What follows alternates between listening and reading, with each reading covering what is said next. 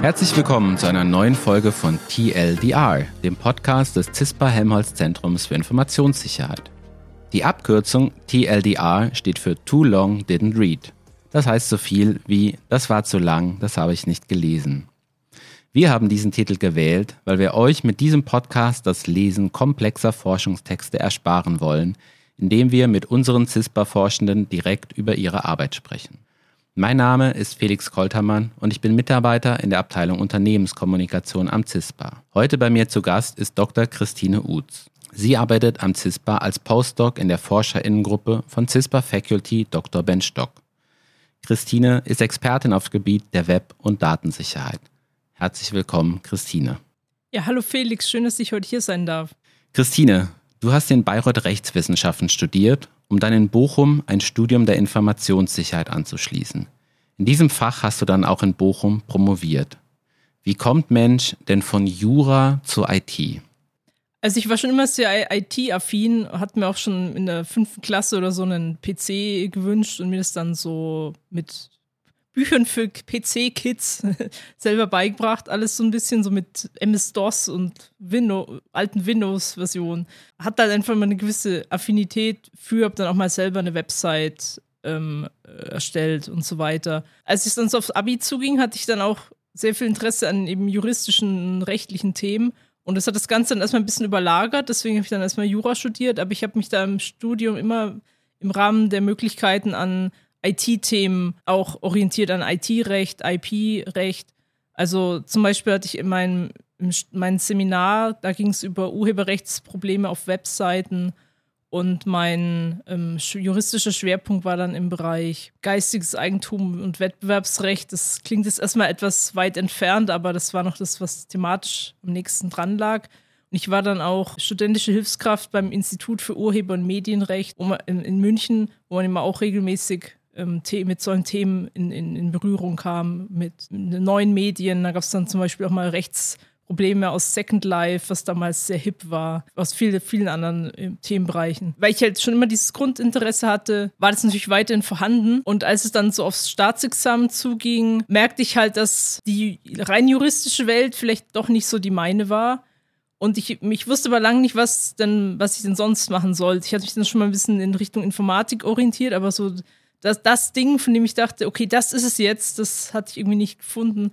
Und dann war ich ähm, kurz vor dem Staatsexamen, war ich dann mal mit Leuten vom Uni-Taekwondo damals in Bayreuth in der Kneipe und dann hatte ich am Nachbartisch von einem Mittrainierenden erfahren, dass er eben einen Kumpel hat, der IT-Sicherheit in Bochum studiert und aufs Essen kommt. Und dann dachte ich mal, ja, das klingt ja mal total interessant, das guckst du dir mal an zu Hause.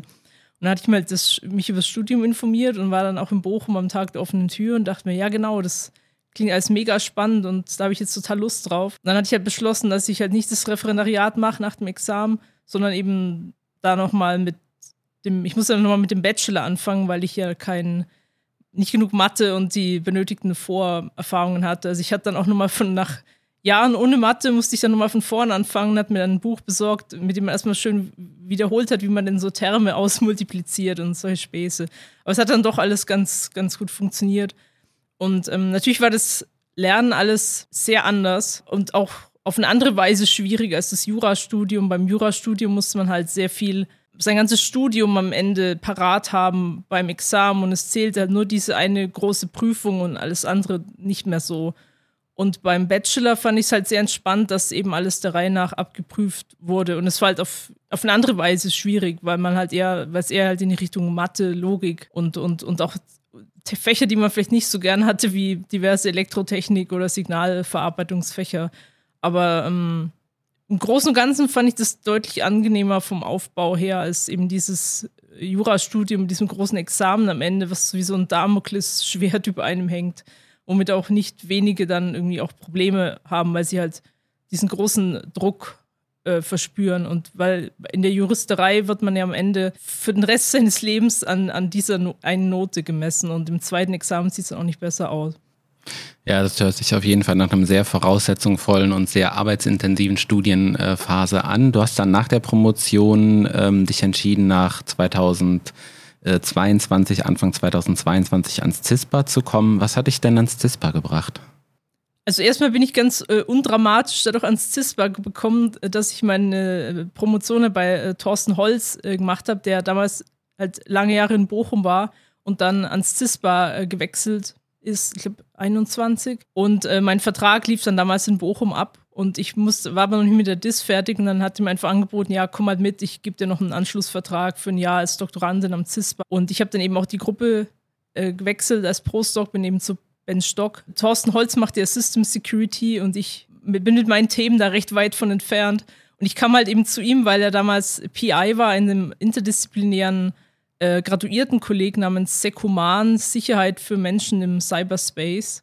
Und ähm, in diesem Kolleg gab es eben technische DoktorandInnen aus IT-Security, Elektrotechnik, Krypto, Mathe, die ähm, dann mit äh, DoktorandInnen aus anderen Fächern, aus nicht-technischen Fächern wie ähm, Linguistik, Jura, Psychologie, Medienwissenschaft, Sozialwissenschaft und ähm, aus jedem von diesen zwei großen Feldern wurden so Forschungstandems gebildet, die dann jeweils ein Thema aus ihrer eigenen Perspektive behandeln sollten. Und ich war, wurde, Thorsten war da eben involviert und ich, äh, und das Thema war halt als Privacy-Thema ausgeschrieben und ich habe da zusammen mit einem juristischen Doktoranden äh, mich eben diesem Thema äh, gewidmet in meiner Doktorarbeit. So kam es halt dazu, dass er eben dieses Thema betreut hat, was jetzt etwas weiter weg war von seinen sonstigen Forschungsinteressen.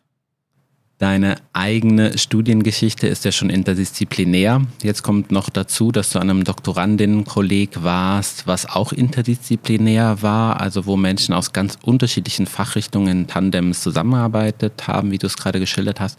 Was bedeutet denn für dich eigentlich diese Interdisziplinarität? Also was ziehst du daraus für deine Forschung?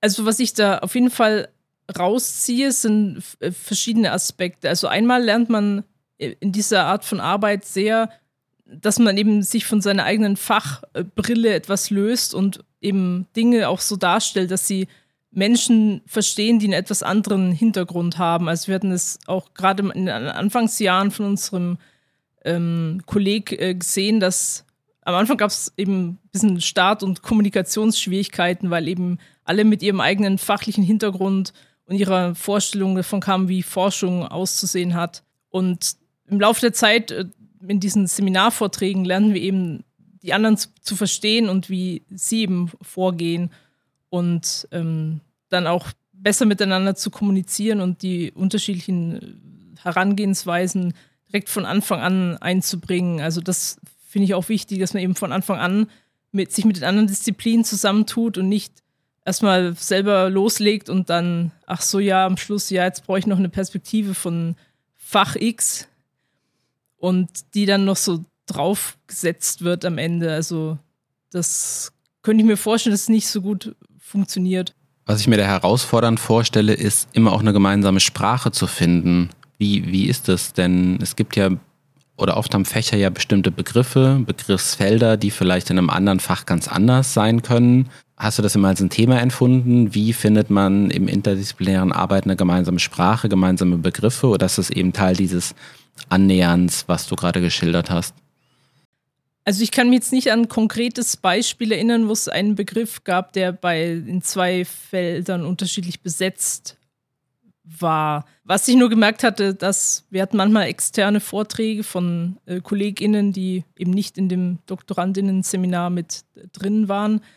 Und dann kamen die halt rein und fingen mit ihrem Vortrag an, ganz normal, wie, wie man ihn halt im Lehrstuhl äh, mit den anderen Techies machen würde. Und man, man merkte dann äh, schnell, dass die vortragende Person sich bewusst war, dass ihr Publikum nicht mehr so ganz folgen konnte, weil halt ganz viele technische Begriffe ohne Erklärung als selbstverständlich vorausgesetzt wurden. Und sie wusste aber in dem Moment nicht, wie man denn, wie sie dann jetzt dann weitermachen sollte und hat dann einfach weiter äh, gemacht mit dem, mit dem Vortrag.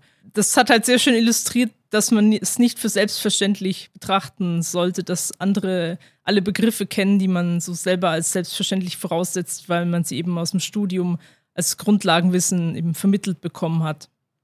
Saarbrücken und Bochum sind jetzt beides Regionen im Strukturwandel, in denen Bergbau und Stahlindustrie eine große Rolle spielten. Ich vermute mal, das ist Zufall. Gleichwohl die Frage, was verbindest du damit, dass du in Regionen, wo Strukturwandel so eine große Rolle spielt, äh, arbeitest und lebst? Also es, ich finde, es, es war definitiv Zufall. Ich habe mich jetzt nicht umguckt so nach, oh, wo stehen denn coole Industriedenkmäler in der Landschaft rum? Aber ich finde die natürlich sehr faszinierend, all diese eben Relikte aus vergangenen Zeiten und, und zu sehen, wie die jetzt eben neu benutzt und neuen Verwendungen zugeführt werden. Ich fand auch zum Beispiel hier, als wir dieses Event hatten von ein paar Monaten, ähm, äh, CISPA Love St. Ingbert, in, in den, die Räumlichkeiten, da fand ich aber auch sehr beeindruckend, dass man die jetzt einfach wieder anderweitig benutzen kann und so die Vergangenheit und die Zukunft zusammenführen kann. Am CISPA forscht an der Schnittstelle von Informationssicherheit und Datenschutz bzw. Privatsphäre. Wie verhalten sich diese beiden Themenbereiche zueinander oder wie würdest du in einfachen Worten diese beiden Felder und deren Verbindungen erläutern? Also zum einen sehen wir immer, dass die großen Konferenzen in unserem Bereich haben meistens Namen wie Security and Privacy. Das zeigt eben schon, dass diese beiden Themenfelder irgendwie im Zusammenhang stehen. Es, äh, es gibt dann zum einen Aussagen wie, ich weiß nicht, wo, wo die herkommen, aber die habe ich als sehr markant in Erinnerung, dass äh, man als Endnutzerin sich um Security oftmals nur schert, wenn man sel äh, selbst irgendwie betroffen ist, nämlich indem zum Beispiel eigene Daten geleakt wurden und die dann in die freie Wildbahn äh, gelangt sind. Also das, dieser, dieser sehr plakative Satz ging irgendwie in die Richtung, Security ist nur wichtig, wenn Privacy oder Datenschutz betroffen ist und eben nicht mehr gegeben ist, weil es eben zu Datenleaks kam. Was genau sind denn deine eigenen Forschungsinteressen in dem Themenfeld zwischen Informationssicherheit und Datenschutz? Also ich, ich, ich definiere meine Forschungsinteressen immer wie folgt. Ich möchte gern NutzerInnen es erleichtern, ihr Recht auf Privatheit in der digitalen Welt durchzusetzen. Weil wir haben einerseits zwar rechtliche Regelungen in der DSGVO zur Datenschutz und Datensicherheit. Wir haben ähm, ein Grundrecht auf informationelle Selbstbestimmung, aber mit der Durchsetzung hapert es noch, weil das Recht immer gewissermaßen der technischen Entwicklung hinterherhinkt. Also Tracking im Internet gab es lange bevor das als Problem und als regelungsbedürftiges Problem erkannt wurde. Und dann mit der Regulierung hinterherzulaufen, ist eben eine große Herausforderung, weil die ganzen eben Mechanismen es schon so lange gibt und die auch benutzt werden und es wie bei Security auch ein Katz- und Maus-Spiel ist. Also wenn ich einen Tracking-Mechanismus habe und dann baue ich einen Gegenmechanismus, dann bauen die Tracker sich dann wieder ihren neuen Tracking-Mechanismus drumrum. Das haben wir zum Beispiel jetzt auch gesehen mit den Third-Party-Cookies.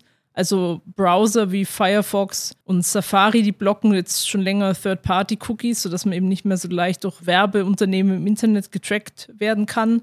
Aber jetzt gibt es eben schon Vorschläge, wie man denn stattdessen die WebseitenbesucherInnen tracken kann, ohne Third-Party-Cookies, sondern unter Verwendung von First-Party-Cookies oder von Mechanismen, die in Browser eingebaut sind. Oder was es auch schon länger gibt, ist Browser Fingerprinting, wo man eben anhand von bestimmten Parametern von dem eigenen technischen System, vom Gerät, vom Browser wiedererkannt wird, sodass es gar nicht mehr nötig ist, Cookies im Browser abzuspeichern. Hinblick auf diese Entwicklungen möchte ich eben Mittel und Wege finden, wie man eben diesen Defizit zwischen rechtlichen Regelungen und der Wirklichkeit begegnen kann. Und vor dem Hintergrund möchte ich halt erforschen, wie, was es für neue Bedrohungen gibt für die äh, Privatsphäre von NutzerInnen von technischen Geräten, wie, wie das aktuell gehandhabt wird. Und oft ist mal ist ja hier der Ansatz der Unternehmen, dieses Notice and Consent, also wir zeigen dir eine Datenschutzerklärung und du stimmst einfach zu und damit sind wir rechtlich aus dem Schneider. Oder wir zeigen dir einen Cookie-Banner, mit 300 Werbeunternehmen in, auf der zweiten Schicht. Und wenn du zustimmst, dann sind wir auch, bewegen wir uns auch im, im Bereich des rechtlich Zulässigen. Aber eigentlich ist es ja, nutzt es ja nur wieder die Menschen außen, dass sie einen begrenzten Aufmerksamkeitsspanne haben und sich gar nicht mit all diesen Regeln auseinandersetzen möchten, sondern ähm, eigentlich würde diesem Grundprinzip, was wir in Datenschutzregeln haben wie der DSGVO, würde es viel mehr gerecht werden, wenn wir eben die Menschen nicht mit diesen Zustimmungsdialogen oder mit Datenschutzerklärungen überfordern, sondern indem wir von Grund auf versuchen, Webseiten, Services, Geräte so zu bauen, dass sie eben diese Rechte von Grund auf respektieren. Denn in der DSGVO zum Beispiel haben wir auch so einen, den Grundsatz da Datenschutz by Design and by Default, dass es eben von Anfang an die Systeme eingebaut werden soll und nicht am Schluss darauf gestülpt werden soll als Datenschutzerklärung, als Zustimmungs-Cookie-Banner oder dergleichen. Und das erfordert halt ein großes Umdenken und ist sicher auch ähm, wirtschaftlichen Realitäten ausgesetzt, die das Ganze etwas erschweren, weil wenn ich meine Gratis-App unter das Volk bringen möchte, dann muss ich mich, ja irgendwie refinanzieren und dann müssen halt, greifen halt viele eben auf Werbeeinblendungen zurück, die halt sich oft dieser Net Werbenetzwerk im Internet bedienen und diese ganzen Drittanbieterdienste nachladen, weil ähm, eben diese Werbebanner oft an die an das Surfverhalten der NutzerInnen angepasst werden und deswegen ähm, erforderlich ist, sie über zu tracken und welche Webseiten sie besuchen und die, ähm, NutzerInnen zu profilieren und, und dergleichen. Ist denn zugespitzt gefragt, ist überhaupt realistisch in einer Marktwirtschaft, die gewinnorientiert ist, Datenschutz bei Design, hast du es genannt, zu implementieren, weil, wie du auch gerade geschildert hast, die notwendigerweise vielleicht Interessen mit einer App Geld verdienen so groß sind, dass sich da vielleicht zwei, zwei Felder einfach diametral entgegenstehen, die kaum aufzulösen sind? Oder ist es doch irgendwie aufzulösen? Also es gibt auf jeden Fall äh, diverse Ansätze. Also es gibt auch wieder Vorstöße in Richtung von Werbebannern, die eben nicht auf den NutzerInnen basieren und an die angepasst werden, sondern an den Kontext, in dem sie gezeigt werden. Also wenn ich zum Beispiel auf eine Website gehe über Hunde, dann äh, scheint ja ein gewisses Grundinteresse an Hunden äh, zu bestehen und dann erscheint es dann logisch, irgendwie Werbung anzuzeigen für Dinge wie Hundeleinen, tolles Hundefutter oder Decken, Körbchen, anderes Hund, andere Hundeaccessoires und dafür muss man auch nicht eben nicht die Menschen über in ihrem restlichen Surfverhalten ausspähen, weil außerdem hat es ja auch diesen Nebeneffekt, den bestimmt viele von uns kennen, dass man eben ein Ding kauft und infolgedessen dann überall Werbung für genau dieses Ding bekommt. Dabei hat man es doch eben schon äh, gekauft und dieser Nervfaktor würde dann zumindest auch wegfallen. Vielleicht nochmal rückgefragt bezogen auf die Details deiner Forschung oder was dich genau daran interessiert oder beziehungsweise wie du es umsetzt. Bist du jetzt eher daran interessiert, tatsächlich neue technische Lösungen zu entwickeln, wie beispielsweise eine andere Form von datenschutzkonformer Werbeausspielung funktionieren kann als Beispiel, oder ist dein Forschungsinteresse eher erstmal die Folgen abzuschätzen der bestehenden Applikationen, der bestehenden Regelungen, also was quasi NutzerInnen zu erwarten haben, wenn sie bestimmte Services nutzen? Also bislang ist mein Fokus definitiv eben auf dem Studieren und Verstehen eben bestehender Phänomene, eben weil ähm, die Entwicklung von äh, datenschutzfreundlichen Alternativen erfordert halt oft komplizierte kryptografische Verfahren und Algorithmen und das ist jetzt nicht so der Hintergrund, den ich habe. Dafür haben wir hier andere, andere äh, WissenschaftlerInnen am CISPA, zum Beispiel äh, Wouter Lügs, aber ähm, natürlich fände ich es langfristig interessant, eben Kooperationen in dem Bereich einzugehen und dann, ich sehe es für einen gut, guten Ansatzpunkt, um eben mit KollegInnen an solchen Neuentwicklungen zu forschen. Ich meine, es gibt dann auch verschiedene Aufgaben, die die jeweiligen KollegInnen übernehmen können. Ein, man ist immer ein Team in der Forschung.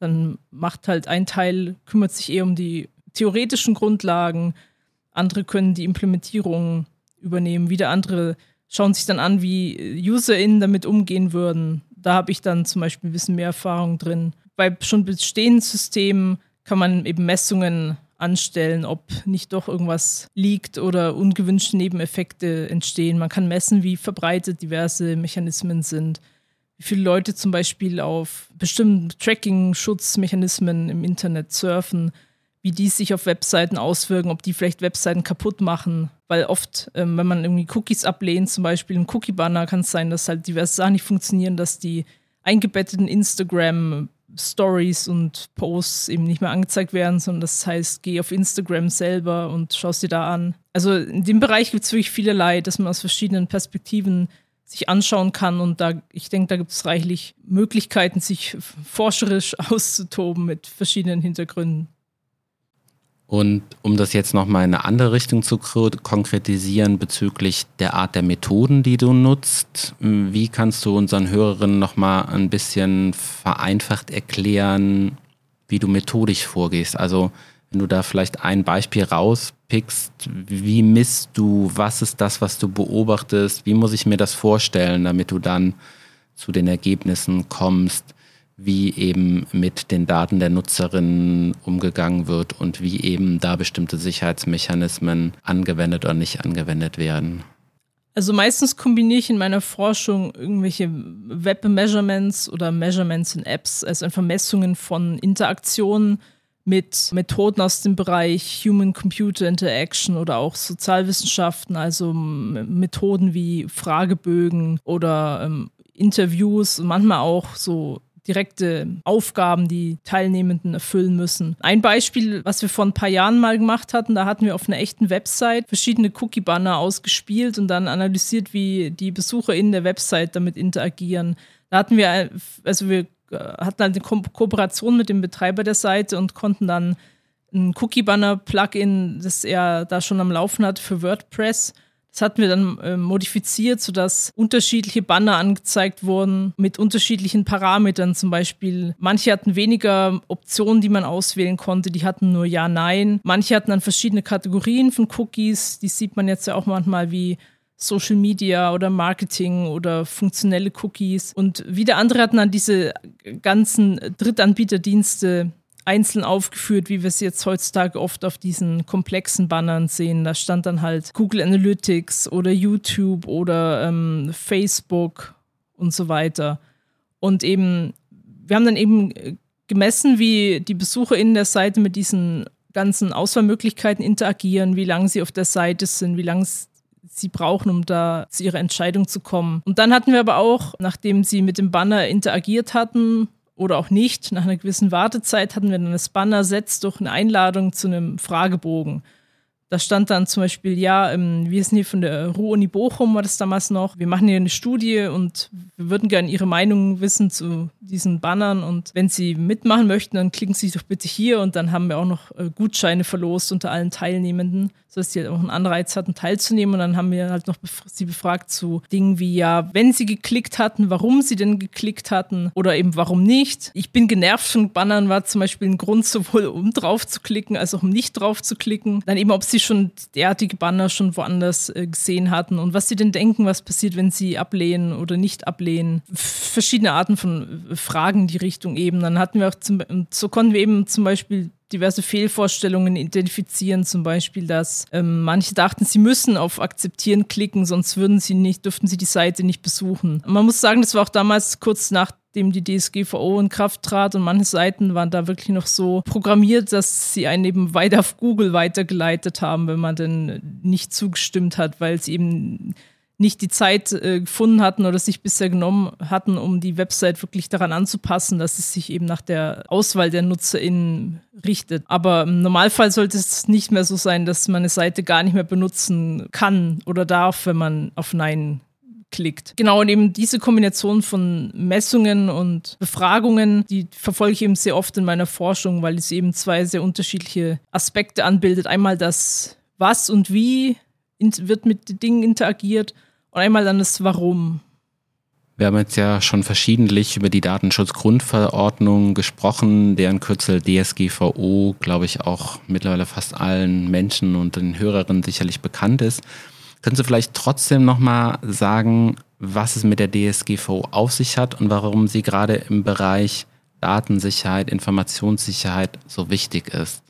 Also die äh, Datenschutzgrundverordnung, die wurde 2016 von der EU verabschiedet und trat 2018 in Kraft. Und ähm, es handelt sich dabei um eine direkt eine Verordnung der EU, das heißt, sie gilt direkt in allen Mitgliedstaaten. Und ähm, das, ihr Ziel war eben, das der Datenschutzrecht in der EU zu vereinheitlichen und einen einheitlichen Rechtsrahmen für die Verarbeitung und, äh, von personenbezogenen Daten zu schaffen. Und ähm, damals gab es ja sehr große Aufregung darum. Jeder hatte irgendwie 20 E-Mails im Postfach, in denen sich im Firmen äh, angekündigt haben, dass sie jetzt ihre Datenschutzerklärungen updaten müssen und sich diverse Dinge ändern durch diese neuen Regelungen. Also grob gesagt kann man diese Regelungen wie folgt einteilen. Also es gibt Einerseits gibt es das Erfordernis, dass Verarbeitung, die Erhebung und Verarbeitung von personenbezogenen Daten muss eine explizite Grundlage im Gesetz haben. Also da gab es sechs Stück davon. Eine ist eben diese Einwilligung, deswegen sehen wir die ganzen Cookie-Banner. Eine, eine weitere sind zum Beispiel legitime Interessen des verarbeitenden Unternehmens, aber das hat gewisse Grundanforderungen. Also man kann nicht einfach sagen, ich will dir Werbung zeigen, das ist mein legitimes Interesse. Und es gibt noch ein paar weitere. Neben diesen Rechtsgrundlagen haben wir dann noch diverse Informationspflichten, dass man eben informiert werden muss, für welche Daten gesammelt werden, für welchen Zweck. Und das hat eben auch als Nebeneffekt, dass Datenschutzerklärungen dadurch leider im Schnitt deutlich länger wurden. Das hatten wir damals auch in der Studie 2018 herausbekommen, indem wir eben Webseiten untersucht haben, wie die sich und ihre Datenschutzerklärungen verändern, eben durch die DSGVO. Dann wurden noch neue Rechte eingeführt für die Betroffenen. Also man kann jetzt zu Firmen gehen und sagen, gib mir mal bitte Auskunft über die Daten, die ihr über mich gespeichert habt. Und wenn Dinge nicht richtig abgespeichert wurden, hat man eben ein Recht auf Berichtigung oder auch ein Recht auf Löschung. Da gibt es eine ganze Reihe von diesen individuellen Rechten, die man jetzt hat als Betroffene, Betroffener von eben Datenverarbeitung. Und im, im, im Unterschied zu früheren äh, europäischen Regelungen im Bereich Datenschutz, die eben meist in Richtlinienform daherkamen und durch die Mitgliedstaaten umgesetzt werden mussten in nationales Recht, war jetzt eben hier der große Unterschied, dass es die Regelung direkt in Mitgliedstaaten gelten. Zum Beispiel die ganzen Cookie-Banner kamen ursprünglich nicht von der DSGVO, die kamen nämlich von der einer Richtlinie, die die E-Privacy-Richtlinie geupdatet hat und die ähm, 2011 schon von den Mitgliedstaaten umgesetzt werden sollte, aber Deutschland hinkte da zum Beispiel lange hinterher. Und die, die Richtlinie betraf einfach schon allein das Setzen von Cookies im Browser, unabhängig davon, ob persönliche Daten drin gespeichert sind, weil nur in dem Fall greift die DSGVO. Also wir haben ein sehr komplexes Ineinandergreifen Greifen von europäischen Regelungen und da sind auch viele Details noch nicht abschließend geklärt, beziehungsweise wurden die absichtlich einer Neuregelung in dieser E-Privacy-Verordnung überlassen, von der eben die immer mal wieder hochkommt, die schon vor Jahren hätte verabschiedet werden müssen, aber die wir eben bis heute noch nicht haben, weil sich die Mitgliedstaaten und die EU-Organe nicht einig werden oder es halt im Gesetzgebungsprozess Verzögerungen gibt, weil eben andere Dinge zwischenzeitlich Priorität genießen. Kaum ein anderes Thema hat ja in den letzten Monaten so viel Aufmerksamkeit erfahren wie die sogenannte künstliche Intelligenz und das maschinelle Lernen. Wie verhalten sich denn die DSGVO und künstliche Intelligenz zueinander, ausgehend von dem, was du geschildert hast? hast bezüglich der DSGVO, des Rechts auf Auskunft etc., stelle ich mir vor, dass da ganz interessante neue Fragestellungen zukommen äh, auf uns zukommen können. Also ob die DSGVO durch die KI und das maschinelle Lernen nochmal eine neue Bedeutung bekommt oder ob die DSGVO, die ja, wie du gesagt hast, als Regelung immer auch so ein bisschen, also die Regelungen laufen immer so ein bisschen her, überhaupt auf die Herausforderungen der KI vorbereitet ist. Wie, wie siehst du es? Wie verhält sich mit diesem Verhältnis von DSGVO, maschinellem Lernen, KI? Also bei dem, was wir jetzt derzeit unter KI verstehen, stecken ja oft große Modelle des maschinellen Lernens. Und das läuft ja meist so ab, man hat irgendwie einen ganz großen Datensatz von Informationen, zum Beispiel im Fall von ChatGPT eben eine riesige Datenbank mit Milliarden von Texten. Und ähm, darauf werden dann eben äh, Machine Learning-Algorithmen angewandt, die dann Muster erkennen, die ähm, dann ein großes Sprachmodell zum Beispiel erzeugen, das dann eben weiß, wie, wie, wie auf bestimmte Fragen, wie geantwortet wird im Großen und Ganzen. Und eben aus diesen Mustern, die diese Modelle eben erlernt haben, generieren die dann eben Antworten auf neue Fragen. Datenschutzrechtlich problematisch ist jetzt hier zum Beispiel die Daten, die ich eben als Input in das Trainieren dieser Modelle reinstecke. Also äh, zum einen weiß man nicht, wo die jetzt herkommen. Also ob OpenAI jetzt einfach das ganze Internet zieht und als Input in diese Modelle steckt. Da können halt auch eine Vielzahl von personenbezogenen Daten enthalten sein in diesen Trainingsdaten, die vielleicht nicht auf diese Art und Weise verarbeitet werden dürfen unter der DSGVO, weil erstmal fraglich wäre, welche Rechtsgrundlage überhaupt anwendbar wäre. Und dann kann es natürlich sein, dass diese Daten dann sich auch irgendwie im Output des Modells widerspiegeln und die Person, die davon betroffen ist, das vielleicht auch gar nicht möchte, dass ihre Daten da drin stecken.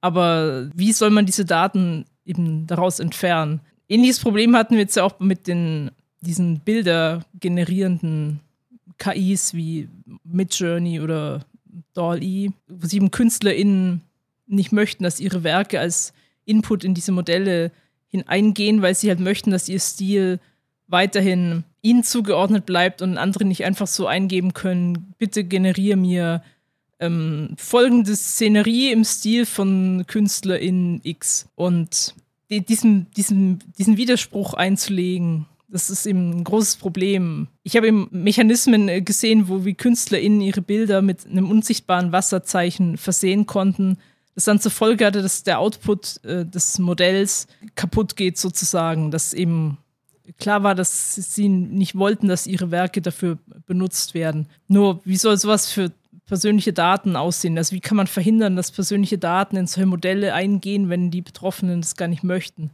Also das sind halt große Fragen, die, für die es nicht unbedingt eine Antwort geben muss. Oder wie bekomme ich dann die Daten einmal wieder raus aus so einem Machine Learning Modell. Da müsste man eigentlich das ganze Modell neu trainieren, wenn jemand jetzt rückwirkend Widerspruch einlegen können sollte gegen diese Verarbeitung. Und das ist ja alles sehr, sehr rechenaufwendig. Und man möchte nicht immer, wenn jemand Widerspruch einlegt, alles neu trainieren müssen. Ich sehe dann sehr viele offene Fragen, aber die sehen wir derzeit auch überall in den Medien diskutiert. Und ich bin mir sicher, da gibt es für Jahre noch sehr viel zu tun für äh, ForscherInnen am CISPA und auch anderswo. Ich würde gerne noch auf einen anderen Themenbereich zu sprechen kommen, eher die Gender-Perspektive auf das Forschungsfeld IT. Denn dieses Forschungsfeld, wie die Informationssicherheit auch, ist ja bis heute sehr männlich geprägt.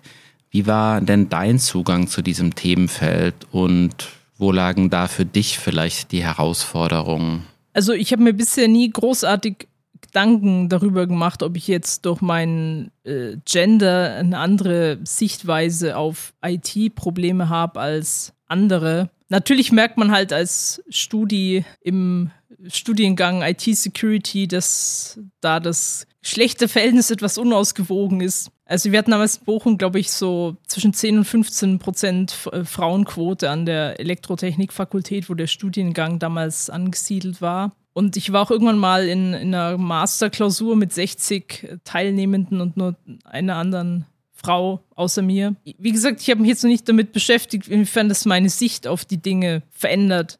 Man, man versucht natürlich in der Forschung immer, wenn man UserInnen und ihre Perspektive erforscht, ein repräsentatives Sample an Teilnehmenden zu bekommen. Also nicht, ich möglicher, möglichst möchte man nicht irgendwie sagen, okay, ich rekrutiere jetzt mal hier nur Studis aus Bochum, die IT-Security studieren und dann bekomme ich halt 95 Prozent männliche Teilnehmer zwischen 20 und 25, sondern man versucht bei solchen Studien natürlich irgendwie repräsentativ zu samplen und zu rekrutieren für größere Bevölkerung zum Beispiel. Man orientiert sich in Bezug auf Altersverteilung, Geschlechtsverteilung an der deutschen Durchschnittsbevölkerung oder auch an der Bildung und so weiter. Man kann sich dann auch auf professionelle Anbieter verlassen, die dann eben dafür sorgen, dass man einen ausgeglichenen teilnehmenden Pool bekommt. Wir hatten es mal, als wir Studien gemacht haben zur Wahrnehmung von Apps in, in der Covid-19-Pandemie. Aber ja, es ist sehr aufwendig, eben die Perspektive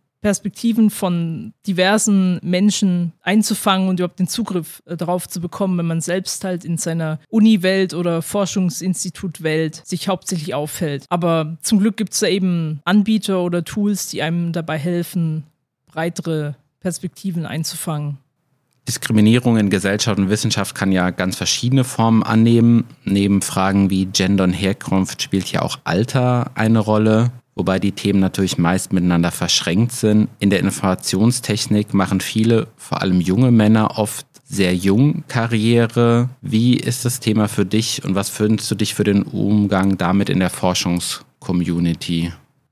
Also das Thema betrifft mich halt insofern, als ich halt nicht direkt vom Abi kam, als ich in die IT-Security-Welt eingetaucht bin, sondern eben vorher schon was anderes studiert hatte. Und natürlich fällt einem dann der Einstieg erstmal schwerer, weil man halt bei bestimmten Förderungen rausfällt. Also man kriegt kein BAföG mehr, man muss halt man kriegt diverse Vergünstigungen nicht mehr, wie die studentische Krankenversicherung. Kann dann eben sein, dass man mehr arbeiten muss, deswegen und dann halt nicht so flexibel ist, was Studien, ähm, strenge Studienpläne angeht. Aber insgesamt fand ich doch alles ganz machbar. Aber es muss natürlich nicht heißen, dass es alle gleichermaßen so finden. Also ich hatte damals zum Beispiel mich bewusst entschieden, ich arbeite nicht so viel, wie ich sonst vielleicht hätte arbeiten müssen. Ich habe einen Studienkredit aufgenommen, weil ich wollte halt dann schnell fertig werden, um den dann abzahlen zu können und es nicht ewig in die Länge zu ziehen. Aber ich, mir ist natürlich bewusst, dass es nicht für jeden eine Lösung, jede für jeden eine Lösung äh, darstellen kann. Also für, für, für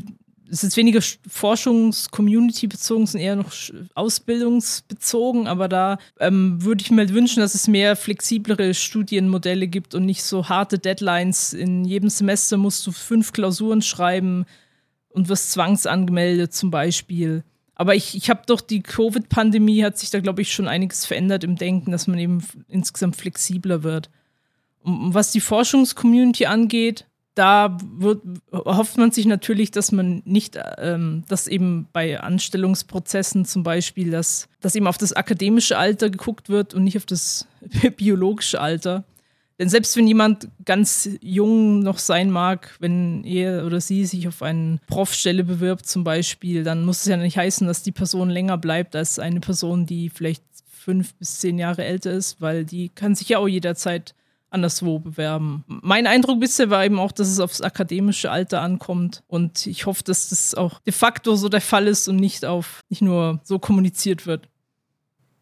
Also wäre quasi das Entscheidende auch ähm, die Unterscheidung zwischen biologischem und akademischem Alter ne, und eine Flexibilität auf diese unterschiedlichen biografischen Zugangsweisen Rücksicht zu nehmen oder diese im Blick zu haben und gleichzeitig eben auch Modelle zu haben des Studierens, die auch einen vielfältigeren Zugang zu Bildungswegen ermöglichen, denn ist nicht geradlinig von Bachelor zu Master eben in die wissenschaftliche Karriere ist, sondern eben auch ein Zweitstudium, wie du es als Weg gewählt hast. Genau, wobei ich auch das mit dem Dinge starr ans akademische Alter zu knüpfen, kommt wieder mit ganz anderen Problematiken daher. Ähm, das wäre jetzt, glaube ich, hier etwas äh, fehl am Platz, sich über diese Dinge im Wissenschaftssystem auszulassen. Aber das, ich will nur sagen, das ist auch nicht ähm, die Lösung. Wir sind hier ein Format, was eben Wissenschaft in vielfältigen Facetten auch thematisiert. Was sind denn Fragestellungen, die in dieser Hinsicht in deinem Kopf sind? Denkst du da ans Wissenschaftszeitvertragsgesetz oder, oder was sind da Aspekte, die du, die du noch im Kopf hast?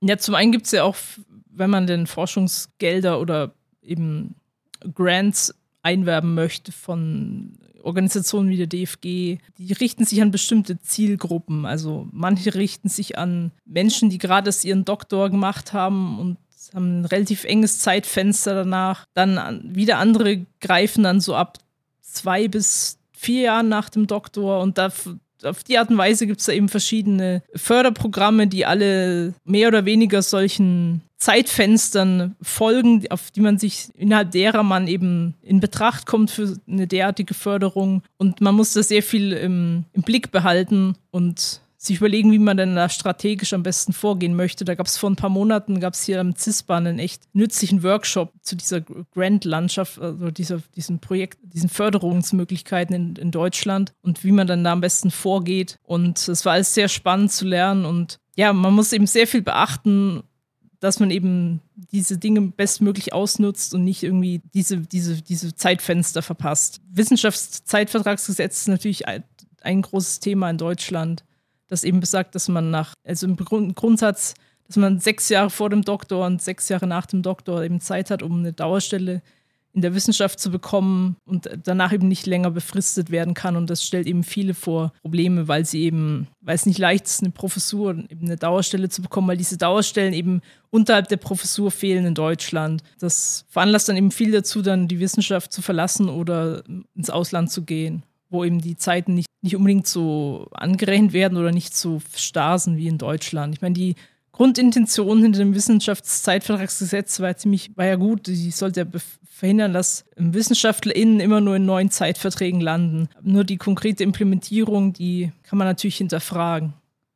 Also bedeutet quasi, dass es durch die Art und Weise, wie Förder- und Fördermechanismen gestrickt sind, es da durchaus Herausforderungen gibt, die ich eben beachten muss, die unterschiedliche weil unterschiedliche Kriterien angelegt werden. Ne? Berufliches, äh, akademisches Alter, biologisches Alter, mit denen ich quasi jonglieren muss, wenn ich da mit meine Karriere strukturieren will. Genau, also biologisches Alter habe ich jetzt noch nirgends äh, gesehen. Das würde wahrscheinlich auch rechtlich angreifbar sein, aber äh, akademisches Alter wird da definitiv an, das wird anknüpft. Sieht man auch teils in Stellenausschreibungen. Ja, wir suchen Menschen, die ihren Doktor vor zwei bis sechs Jahren gemacht haben, zum Beispiel, wenn man jetzt Leute mit etwas mehr Erfahrung schon haben möchte nach dem Doktor, was ja auch legitim ist.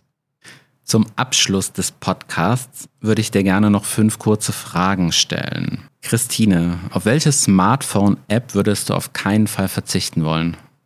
Okay, also mein Smartphone operiert schon mal sehr anders als andere Smartphones, weil ich das nämlich entgoogelt habe und Graphene OS aufgespielt habe. Das ist eine Google-freie Android-Variante und da habe ich natürlich auch nicht die Standard-Apps drauf, sondern welche, die einen möglichst wenig tracken. Und ich um, um, um Videocontent zu konsumieren, kommt man natürlich nicht um YouTube rum und ich benutze da halt dieses alternative Frontend NewPipe. Das verhindert, dass weniger Daten zu Google abfließen und außerdem hat es noch ein paar andere nette Features wie Videos abspeichern, Audio äh, extrahieren und so weiter. Und man kann auch zum Beispiel Kanäle abonnieren, ohne einen Google-Account haben zu müssen. Das ist alles ganz praktisch. Das hört sich tatsächlich nach einer sehr ausgefeilten persönlichen ähm, Sicherheitspraxis an.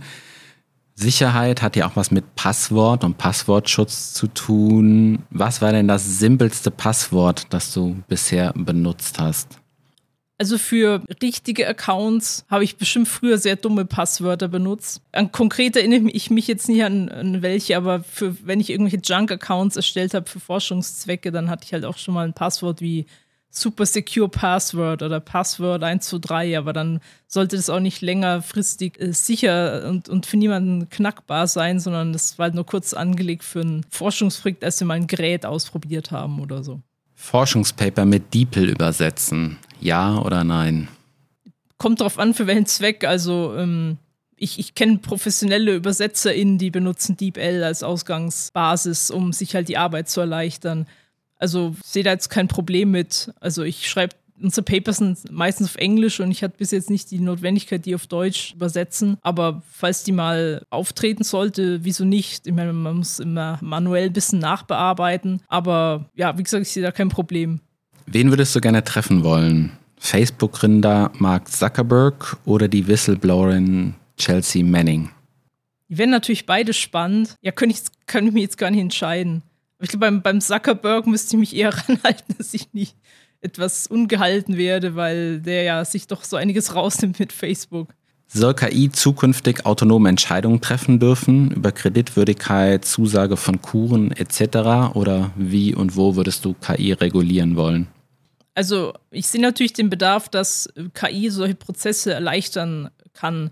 Aber auf keinen Fall sollte sie alleine über sowas entscheiden können, weil ähm, dazu sind halt Menschen zu unterschiedlich und KI ist zu sehr auf Mustererkennung und Anwendung dieser Muster nach aktuellem Stand beschränkt, sodass man, wenn man jetzt vielleicht nicht so einem Standardmuster entspricht, ähm, sonst durchs Raster fällt. Zum Beispiel nur weil ich, ich kann ja zum Beispiel in einer kleinen Wohnung wohnen und kein Auto haben und trotzdem gut verdienen und ich mag halt vielleicht lieber frugal leben, statt alles äh, immer auszugeben und deswegen sollte man zum Beispiel aus solchen Lebensverhältnissen jetzt nicht den Schluss zielen, kann sich nichts leisten zum Beispiel.